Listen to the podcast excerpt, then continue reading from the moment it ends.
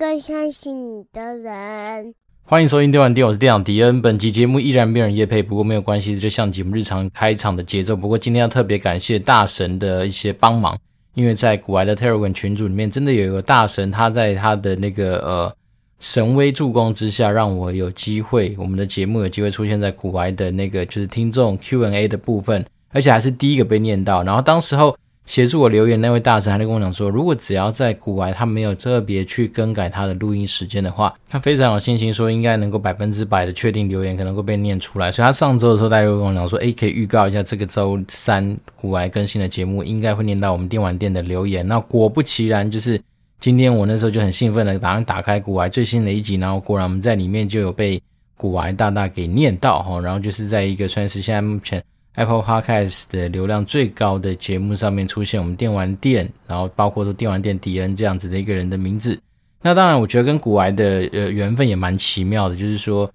当时候当然就是对于他的这种敬仰，然后这种敬畏的那种心情去认识他嘛。那当然就是因为。透过一些可能一开始啊是想说有没有机会谈一些业配啊，或者是说呃多去了解一些就是有关于比如说游戏方面的互动。那当然我觉得运气也很好了，就是说在那个时候百灵果的那个布道大会的时候，能够有机会就是呃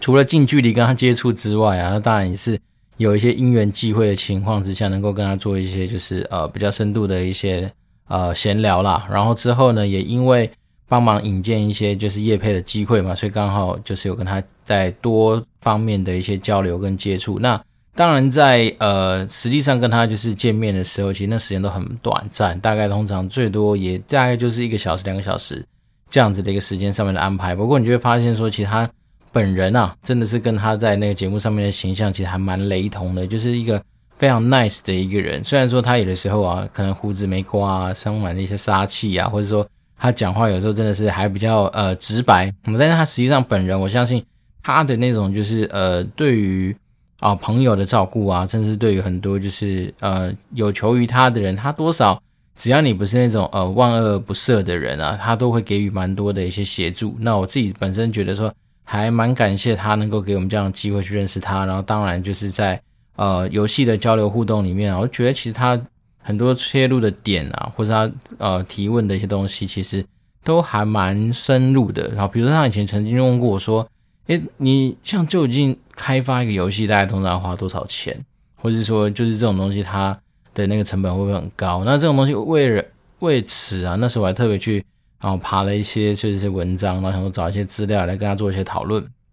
那这边也可以稍微分享给我们听众，就是说。其实，在游戏的开发，它的这种成本、啊，可大可小。我讲说可大可小是这样的，像其实呃，如果你大家比较有印象说，有些大陆的一些游戏，那通常来说，它的游戏引擎啊，它的游戏底层啊，游戏的整体的架构，搞不好都是某一种东西的重复利用，好，或者说它就是一个大量复制出来的结果。那当然差别就在于它的美术的编排，比如说它今天套的是七龙珠的皮啊，套的是幽游白书的皮啊。套的是《灌篮高手》皮，哈，可能它答案就会让你觉得可能是一个不一样的手游，或是不一样的游戏，但是它其实本质或者骨子里面的，不管是它的引擎的设定啦，或者是说它的剧情主线的走向啦，或者说它的一些相关的一些功能设定，其实都是一样的。那这种东西来说的话，如果你只是做套皮，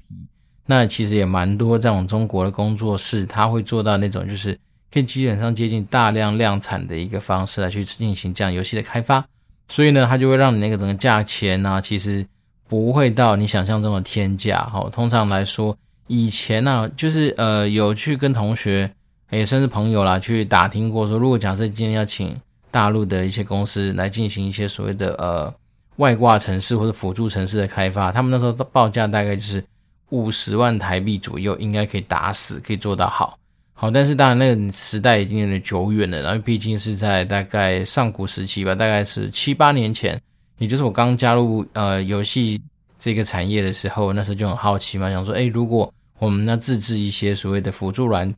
或者说我们要自干一些就是可能有机会有商机的一些东西的话，那厂找一些厂商来去做一些这样询价，但是呢。我们刚刚讲的是一个，就是一个相对比较粗糙，然后相对比较没有那么多创意或自制元素的一些项目，它大概是这样的一个费用。但是如果说你今天要拉高到所谓的三 A 等级的一些产品，好，包括说像啊、大家应该都蛮知道的，就比如说《侠盗猎车手》五代啊，GTA 五嘛，那它的那个制作团队，应该说他们整个那个打造那个游戏的金额至少好像是一亿美金吧？对，那时候如果有没有记错的话，我记得看到一些报道是有说，那这一亿美金其实你大家可以想象嘛，因为像这种游戏的开发，它基本上引擎可能是自制的，好，那但有时候可能会仰赖说哦用 Unreal 的那种就是呃游戏引擎啊，或者说 Unity 的游戏引擎，但是。大概里面很多东西呀、啊，包括说他们用到很多的工具，其实都是自制的。然后再来是啊、游戏业不外乎就在养人嘛，那你要养大量的人，比如说包括做我们刚刚说的任何的一些小细方，比如说像是它的游戏引擎的一些开发要要人。然后呢，它对于一些比如说 3D 美术的一些设计，因为都要自己来嘛，它可能也许不是一个啊，我今天可以套七龙珠的皮这样解决那么简单的事情，它可能要去找到。相对应的一些新的元素，把它加进去，所以它会有自己的所谓的美术啊，或者是说呃 3D 建模啊、动画的、啊、相关的一些团队的养成，然后再来是也有针对说里面的很多游戏底层啊，包括说很多的城市串接啦，然后包括说很多的一些嗯，好，比如说关卡设计啊、任务设计啊，然后数据分析啊、道具开设啊，它等等，它这些东西都会有。细分到非常细的团队去做一些负责，然后就举例人，比如说以暴雪的游戏来说的话，比如说光是我们在做那个所谓的呃开场动画、过场动画，其实都还有动画团队。然后动画团队里面又分成是说有专门做画面的，有专门去做音效的，有专门做配乐的。所以你大家可以想象成说，我们今天在看到游戏的一个呈现的结果，它其实细拆下去，基本上它很多元素跟很多环节就会有非常多。不一样的功能的人在后面支撑，所以呢，通常那种三 A 级的大作啊，它之所以开发成本很高，就是来自于说，一方面是人这件事情的薪水其实就是不低的一个花费跟投资，然后再来是说，蛮多时候我们都需要利用到说一些游戏的呃，比如说引擎啊，那可能要买到很多的工具啊，甚至是我们刚刚说的嘛，当像以前在暴雪，我记得是呃蛮多动画的一些音效，甚至哦以《斗争特工》举例好了。《斗争特工》里面它蛮多一些地图的那些特效啊、音效，它是真的是飞到当地去取景，因为《斗争特工》它的世界观是比较偏向于现代，然后跟我们就是真实世界有做一些联动的这样的世界观嘛，所以它里面出现的地名包括说什么啊啊、日本啊、那美国啊，然后法国啊，然后中南美洲啊，或是一些就是呃好秘鲁啊等等这样的地方。那他们那时候我记得有一张地图吧，就是到法国吧。那那时候为了去取景，就是法国当地的声音，他们确实是整个团队拉到那边去，然后在嗯、比如说法国，也许是凯旋门吧，或者说在某些他们特定希望打造出来的场景，然后在当地去收音。所以我觉得这个东西算是一个蛮酷的一些操作。但是大家都看，光是这些团队飞来飞去的钱，就都是成本嘛。那我们刚刚讲只是一个小部分啊，因为光是你看动画，它就可以有这么多花钱的地方。那再来就是我们刚刚讲的，比如说有关于一些呃专业团队的一些养成，像我们刚刚说的，其实数据分析师啊、道具开车的分析师，或是写故事的人啊，这些东西其实它多少都会是不是那种哦一般工作室那种小小随随便便啊、小小小打小闹这样弄出来的东西。所以其实呃三 A 级的大作它之所以的成本那么高啊，其实它是其来有致的。然后再来是说有的时候啊，其实嗯。有些游戏公司又特别对于说，你今天游戏没有完成到可以上市的样子的时候，他就会做一些延后嘛、延长。就像大家耳熟能详，比如暴雪就是喜欢挤牙膏，那暴雪也是一个非常喜欢拖戏的人。那也不能说拖戏，啊是因为其实真的在暴雪内部啊，他们会很希望说，把就是游戏的品质弄到相对来说应该是接近完美才能够出去啦。所以变成是说，当他们觉得诶哪些东西也许没是想象中那么好玩啊，或者是说在整个过程里面觉得说啊，可能 bug 太多啊，没有办法就是呃顺利的上线的时候，他们宁可去做到啊、跟大家延期的一个动作，然后他也可能不会像是以前我们在经营韩系的游戏的时候就觉得说，反正你只要 S 级或 A 级的 bug 先修掉哈，然后就先让它出去，那这东西就是一个比重上面的差异啦。比如说现在暴雪来说的话，其实。呃，也不是说没有 bug 哦，其实说实在，暴雪出去的东西也不能说是完全接近完美，但是多少我们都会尽量说能够把一些我们能够掌控到的范围里面的东西都能够去把它做一些修正。所以你看到光光光是呃所谓的 QA 团队又是一个很大的部门，像我们以前就是暴雪，因为它支援多国语言的关系，所以变是说很多东西的送测不是说就单一的一个语言版本啊，包括说。啊、以前像我记得台湾团队，他要支援是什么中文、英文，然后呃简中好像也诶简中不用，简中应该是中国大陆那边会自己会处理。那像以我们来说的话，我们还会支援到比如说一些呃欧洲方面的一些案件。那当然，假如是以英文为主的，通常来说的话，就会是这边会去做一些相关的测试。那再来是说，像我们刚刚讲的测试会分两块嘛，比如说在总部那种开发团队的话，他们会比较针对很多的是那种。功能性方面的测试，所谓功能性方面测试，就是游戏能不能正常运作啦，或者说游戏它整个就是呃架构，哎，不说架构，它整个在就是运行的过程里面，哈，它的一些数据表现啊等等，它其实背后是有非常多的机制去管控跟去监测它。那对于啊我们这种地区办公室而言的话，我们的测试团队主要就会就作为说比较是那种在地化，比如优先优优先是语言上面的一些测试，比如说。看文案啊，有没有什么错别字啊？因为毕竟，虽然好，我们这些东西都是我们自己送翻的，或者说我们润稿过后的东西，但是有时候也不知道老外哪根筋不对，他可能就会把我们繁中的东西套成简中的东西，然后对他来讲，那些东西都长得很像。那甚至以前有的时候你会看到，这好像有日文会套到中文啊，等等等的一些状况。所以，变是说，还是要一个所谓的在地的一些 QA 团队来去做这方面的一些啊把关。那这东西当然你说简单讲起来很简单，但其实做起来其实蛮复杂的。原因是因为像是那种魔兽世界的改版啊，他们听说每次只要遇到啊、接近那种大改版的时候，基本上 QA 都是多人同时在线去做支援啊。那所谓多人同时在线支援是说，好，他可能本来部分的工作是做 Overwatch 啊，就斗争特工，那可能有些人是本来是做一些像星海争霸或怎么样子的一些呃 QA 的工作。那只要在接近魔兽世界快要呃改版之前，通常来说，他们应该会调动最大的人力去支援。原因是因为魔兽世界里面的那个任务啊，或是他每次改版的一些新增的内容，它里面的那个文字量其实是非常恐怖的。就是说，从任务清单、任务说明，然后很多的一些新的一些，不管是法术啦、道具啦，或者说一些新的一些呃名词等等，它都会出现在。他们那种就是非常多的一些测试文件里面，所以变成是说在地化团队啊，就除了会去测测试我们刚刚讲的，不管是啊繁中啊，或者是说一些我们其他我们可能在这个区域内的语言所需要的一些东西，包括说啊像我们那种炉石战记吧，它有支援泰文，然后好像也有一些产品是有支援泰文的，所以那时候我们就还有所谓的泰文的专家。在做相关的一些翻译上面的确认跟把关，所以比如说，你看，光是从游戏前面的一个发想构想，就会有一群人来去做这些东西的一些设计，然后到到概概念构想都已经成型了之后，那开始就进入了说所谓的哦游戏设计嘛，那包括说像很多工程师会介入，因为游戏设计并不是说只有今天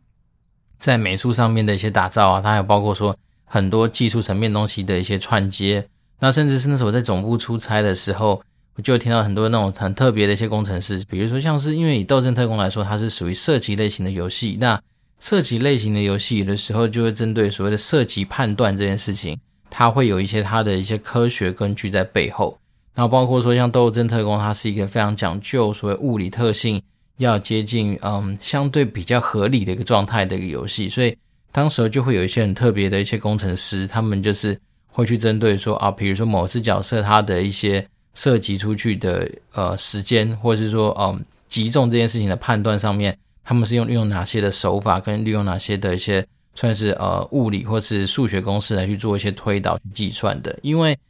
这个东西有点有趣，就是变成说，其实，在 server 的运作上面呢、啊，不管网速再怎么样快啊，其实你都还是会有一些小小的延迟嘛，所以变成是说。假设我们今天都统一连到所谓的呃亚洲伺服器，那亚洲伺服器可能它的实际上的机房是 LK 在那个韩国，好，那但是台湾、日本哦，那也许是甚至邻近的东南亚国家，也许都是连到那个韩国的主机上面去做这样游戏的一个进行啊跟操作。所以当我今天的延迟的秒数就是比你短的时候，那当然也许如果在一个没有经过太多所谓的呃科学计算在背后去。辅佐的话，你就会发现说，诶，只要是延迟越少的人，他其实通常来说击中的几率好像会越高嘛。但是实际上来说的话，他会尽量让哦，比如说我们今天是处在相同的延迟区间带的人，尽量能够透过一些所谓的物理模拟啊，或者说一些背后的一些机制，能够让大家处在一个相对公平的一个环境，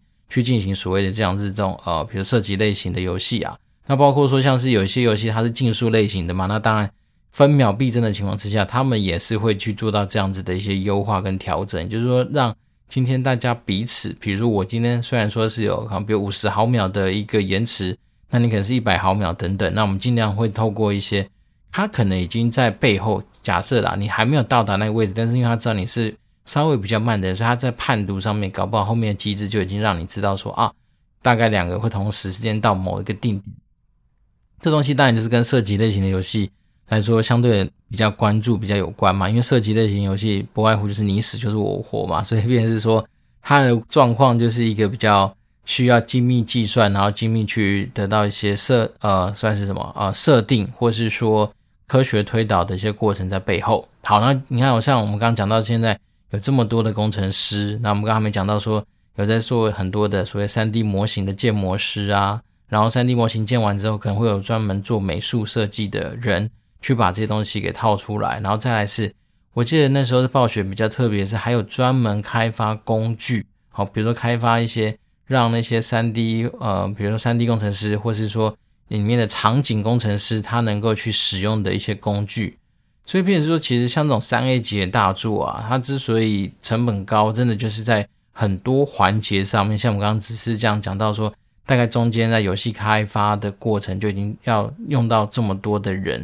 那再来是说，今天游戏后期，我们刚说有 QA 嘛，好，那 QA 完成之后呢，其实像以现在蛮多游戏发行的一个状况，它并不是单一让你去哦丢到什么 Google Drive 就是一个啊下载点让你去下载啊，现在大家都还是会透过一些平台去做一些发行嘛，啊，比如说以暴雪来说就是 Battle.net，然后比如说 Epic Games 就有他们自己的一些。呃，E A 的平台，然后像是呃，我们都知道那个什么 Fortnite，它就是建构在那个呃 Epic Games 底下嘛，所以它变成说，其实它会会，你今天游戏开发完之后，不是这样就结束，它还必须要去跟所谓的平台去做串接，那平台又会是另外一群人来去做这相关的一堆大小事情的一些呃资源，包括说你游戏的下载啊、更新啊，然后它有没有一些网页上面的一些说明，然后。甚至是呃，当然我们今天做卖游戏嘛，最重要就是金流要顺畅嘛，然后再是商城的一些安排，能够让人家很快速的能够找到商品。所以像以前我们在暴雪啊那个 Battle.net 平台上面，它还有专门的所谓的管理商城的 team。好，所谓管理商城的 team 就是说，他们可能一段时间就是会定期的去更新呃，我们在嗯，比如说。看到东西的样子的一些顺序啊，甚至是他们会开发一些新功能，例如说猜你喜欢啊，或者说更新一些功能，例如说送礼啊，或者说一些什么呃许愿池啊之类这样子的功能。那这东西不外乎就会是说促进哦消费者能够在这个平台上面赶快去做一个下单的动作。那除了就是我们刚说的商城厅之外，那其实金流厅也是一个相对蛮复杂且蛮重要的一个团队。啊，因为金流它就关乎在于，就是说你今天各地的人，他当你今天要买暴雪的产品的时候，能不能很顺利的付账啊，或者是说有没有找到一些很简单、很便利的一些付费方式，能够来完成结账这样子一个状态。所以便是说，其实我觉得，呃，光是讲到这边就已经牵扯到大概，我觉得少说百人以上应该绝对不是问题了。所以便是说，你大家想象一下，说为什么今天开发一个三 A 级大作？的成本动辄都是上亿美金，其实也不难想象，因为当这么多人的薪水乘以这么多个月，好，甚至这么多年的一个薪资成本的情况之下，其实也蛮合理的。但是呢，通常这种三 A 级大作，他们一旦上市之后，能够得到的回馈跟回报，其实我相信来说，应该都是很香、很值得的啦。要不然怎么会有那么多人一直投入这些东西去？但当然也有一些大作啊。其实这样讲，我以前也有接触过一些，呃，因为我是以前在橘子嘛，那橘子是代理商的，我们也接触过一些大陆他们号称是大作的，然后比如说开发成本也不低的，因为你看他那种，比如说呃模型的精细度啊，故事观的一些原创啊，甚至说蛮多美术东西的设计是全部重新来的，你就知道他那个开发成本一定不低。好，但是他那时候来台湾，我们接触完之后都觉得，嗯，他卖相应该是不错，可是他的营收力度可能也许没那么够。那几经评估之下，就觉得说像这样的游戏就相对来说可能比较可惜，所以我们也许就选择不代理。那这种东西就是会是相对蛮现实的，就是说，如果你今天当你到一些市场，你没办法自行发行一些东西的时候，然后代理商又不青睐的时候，就觉得还蛮悲剧的。所以慢慢的啊，当然我觉得手游这件事情。也改善了，或者改变了这样整的一个生态。就是说，以前在 PC 端游的时候，确实都是需要啊、一些代理商的协助。例例如说，你可能需要当地的一些金流、当地的 server 的一些营运，然后包括当地主机上面的一些架设等等。好，那以前也没那么多云端啦，以前其实都是说实在都是 local 的那种机房自干就起来了嘛。但是现在来说，当然蛮多那种所谓跨境服务的一些呃线上游戏啊，他们其实都透过。蛮多是透过云端主机来去 run 他们的游戏。那再来是说，你今天以前很仰赖所谓的呃当地的代理商，是因为当地的代理商其实他对于所谓的金流机制这件事情，它算是呃相对比较有一些规模或者比较有一些基础。举例呢，比如说像游戏橘子，它就有 Gash 点数啊，然后置冠体系就有买 Car 嘛。对，那所以变成是说，其实像这种东西，早期啊，应该说现在应该也还是啊，就是说。透过这种游戏点数来做储值消费的人，应该还是蛮大众的。哈，一方面是因为，并不是很多人都很习惯用所谓的信用卡来进行消费。好，包括说像是学生啊、小朋友啊，可能就是没有信用卡，所以他不得不就是阿嬷咋扣给我，然后存下来之后跑去买一张，比如说五十块钱点数卡来进行这样的消费。那但是也有就是说，像是呃，我讲真的，像我们这种年代的人，那可能有些人。还是不喜欢掏出信用卡在网络上做一些刷卡啦、结账这样的动作，甚至有时候说实在的，那种金流的那种页面是设计的比较麻繁琐哈，比如说又要叫你去填一大堆有的没的资料，那就会影响到说很多人不愿不愿意用所谓的信用卡来做消费，所以变成是说，其实像我刚刚讲的，其实在于那种就是当地的就是在地的代理商来说，如果大家有一个完善的金流，通常都会是。很多外国厂商进来台湾或进来一些陌生的新的市场的时候，优先会考虑的事情。但是呢，这件事情在手游上面其实应该不太呃被限制的。一方面是因为现在手游其实走的都是那种所谓的全球金流嘛，比如说你在 iOS 上架，你就只能吃就是 Apple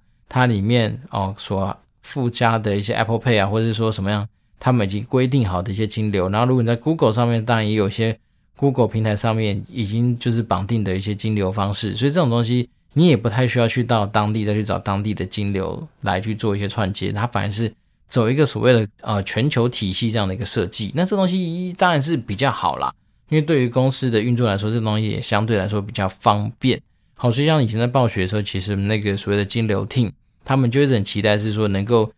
跟这种所谓的世界级的那种金流公司直接去做一个串接，那当他今天能够串起来的时候，他就不需要说，好，我今天到台湾要找一个台湾当地的金流再去串，或者说到香港要找地方去串，然后到新加坡要找地方去串，菲律宾、泰国、马来西亚、越南、印尼等等都要去找到很多去串。其实他们就会尽量希望是说有这样子的那种国际性的那种代表的公司，它一家就能够服务你基本上所有你所需要的呃区域内的。一些金流上面的串接，所以不得不说啊，其实像 PayPal 这种公司就是蛮猛的，因为像那时候暴雪，我记得它是在台湾、东南亚能够提供的一些付费方式，其实没有到非常多哦。比起那种有的那种洋洋洒洒一打开八十几个、二十个那种，其实说实在的，以前暴雪台呃台湾、东南亚，就我自己负责金流的面向来说，其实选项也没那么多。那当然，一方面是。总部的那种所谓的呃金流 team，他们也的资源也不是无限多嘛，所以他也还是要针对，比如说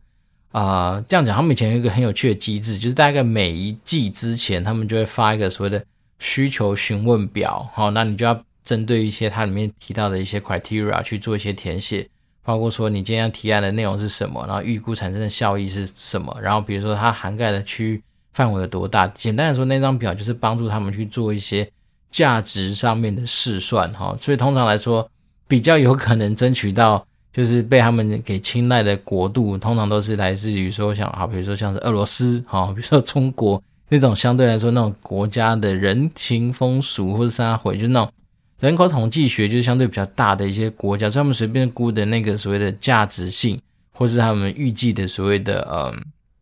就是预计的那种产出啦，就是产生的价值性或产值好了，它其实就会非常大。那当然，台湾通常我们就是在夹缝中，或台湾、东南亚都一样，我们都在夹缝中求生存的时候，所以通常那时候我在跟他们沟通所谓的价值的时候，我比较不会去跟他们直接去硬碰硬去秀那种，比如说啊，我们今天这个市场能够产生多少的产值，我反而比较多的时候会绕过这个产值上面的讨论，我会用诶我们台湾当地的法规的需要。好，通常来说，老外这个东西蛮有趣的，他只要知道说，哎呦，这个东西如果不小心会。呃，触法好，或者说有可能会导致说，我们让我们今天分公司陷入在一个呃比较有点名声不好的一个状态的时候，他们也会比较愿意去把你这东西拉到前面去，因为你去搬出来说啊，这就是台湾政府规定啊，然后常常就还蛮有用的。那这个东西不只是对于呃，像我们那时候就是台湾地区分公司跟总部分公司之间讨论，也包括说像以前在橘子的时候啊，如果说你原厂有时候太鸡巴，就是很多东西就是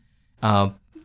不能给啊，或者说有些东西它就是说啊，比如说赔偿这件事情好了，像以前我们就拟定一个所谓的，如果说你今天 server 停机，然后超过多少时间，我们要赔偿什么样的东西的方案。那一开始原厂其实他的态度并没有那么开放，因为他觉得说你一直在送东西，那玩家拿了那么多免费的东西，他可能到时候就不消费了之类的。所以那时候我们那时候就要无所不用其极的说，啊，你看台湾的法规就是有这样规定，好，因为针对于什么消费者保护的一个概念之下。如果说我们今天在 server 有异常的时候，没有给予一定的补偿哦，那可能消费者会产生更大的一些连锁的效应啊，然后对我们来说其实会有很多的影响等等，所以那时候就会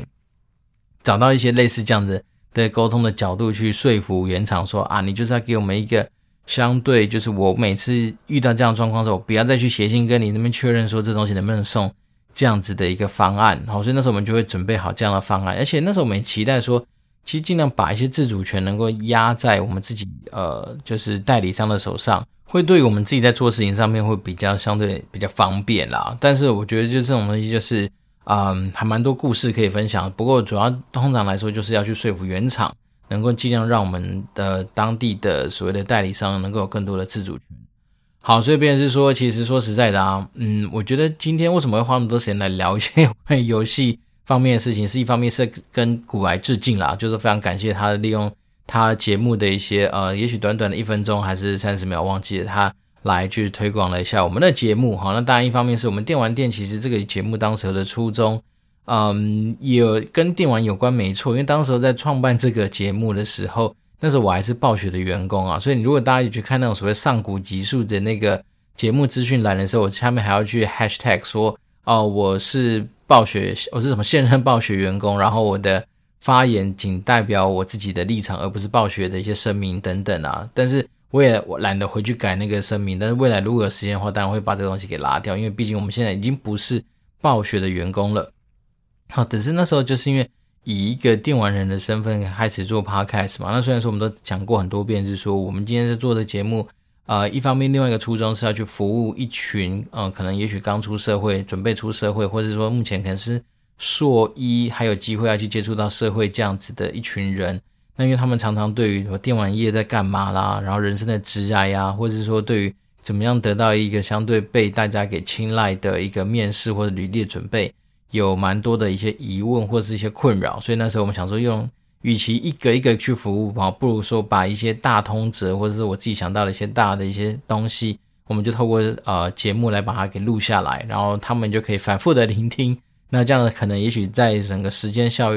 率的应用上面会相对来比较好。那所以当时节目的初衷，当然是因为我身份是个电玩人，然后那时候又是要在服务说一些非电玩相关的一些内容，所以那时候我们的呃店呃算是店名吧，也取得蛮特别的，就是。丸子的丸跟殿堂的殿，一方面是我不想要完完全全只讲电玩，那确实后面也是啊。你看，就是换了产业，其实像我们现在到的汽车电子零件制造产业的话，你就发现这几年生活之中跟电玩这种东西的相对接触的一个频率啊，或者说相关的一些新闻接触到的一些机会，就没有像以前在游戏产业这么来的多啦。所以也还好，还好，就是说我们可以让自己的节目持续处在一个。就是还没有完全被定掉，说你一定要讲什么样子的一个内容哈，所以变成我们名字取的本来就是一个比较算是模糊一点点，但是还是会让你知道说，我们其实是有电玩的专业哦，哈。那再来是说，除了电玩之外，那当然我们这边持续会有一些行销啦，然后呃，职场上面的一些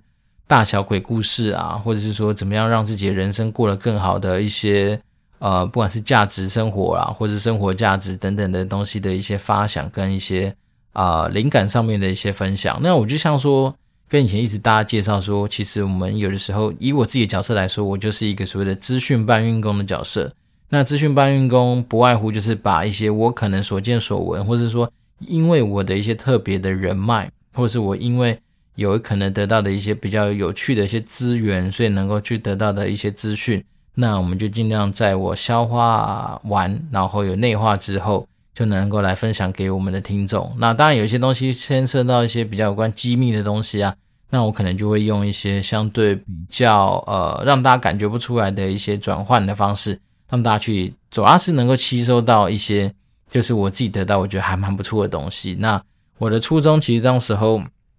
也没有说很期待说一定会成为就是一个哪方面的霸主或者什么，但是我觉得单纯就是很期待是说能够给自己一个算是时间跟空间，能够让我们把自己的一些。生活啊，职场啊，过去经历啊的一大堆所见所闻，能够就是真实不藏私的，能够分享给我们的听众啊。那当然，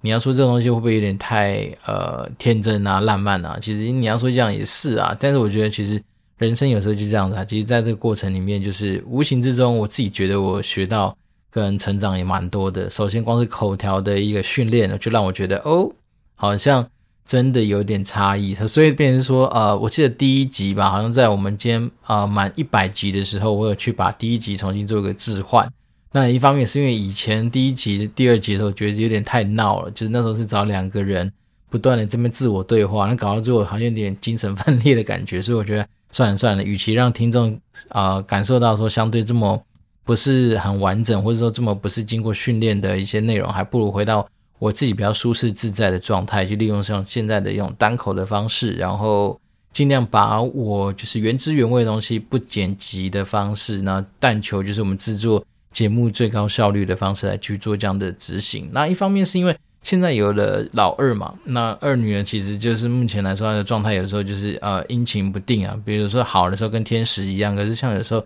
尤其是像今天晚上我在录音的时候之前吧，她是一个处在一个蛮。虽然是睡觉也睡不好，然后情绪各方面蛮不稳定的一个状态，所以你就搞得自己其实身心俱疲。然后再是说，其实时间的一些呃